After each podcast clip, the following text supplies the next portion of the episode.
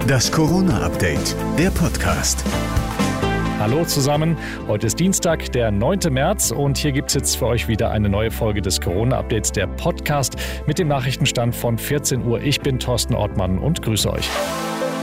Auch das noch. Wer Pollenallergiker ist, kann sich nach einer aktuellen Studie leichter mit Corona infizieren.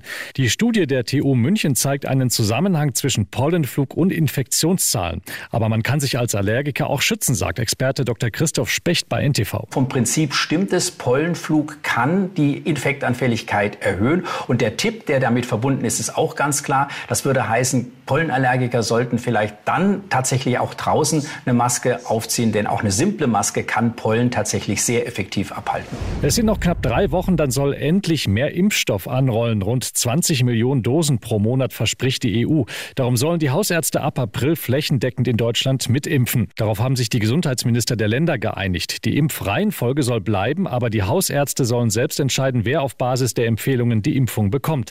Nach einer Modellrechnung der Kassenärztlichen Vereinigung könnten bis zum 1. August alle, die wollen, geimpft sein, wenn es genug Impfstoff gibt.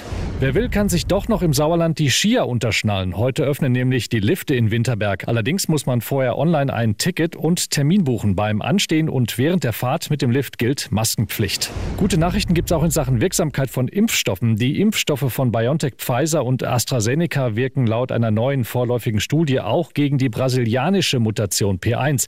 Die hatte zuletzt Experten beunruhigt, weil sie ansteckender und damit gefährlicher ist als zum Beispiel die in Europa vorherrschende britische Mutation. Die brasilianische Mutation ist bereits vereinzelt vereinzelt in Deutschland nachgewiesen worden. Eine Knalleridee hatte jetzt Brandenburgs Ministerpräsident Voigtke. Der hat für sein Bundesland nämlich mal eben die festgelegte Inzidenzobergrenze von 100 auf 200 hochgesetzt. Ab 100 greift in den Bundesländern eigentlich die Notbremse und die Lockerungen müssen dann wieder zurückgefahren werden.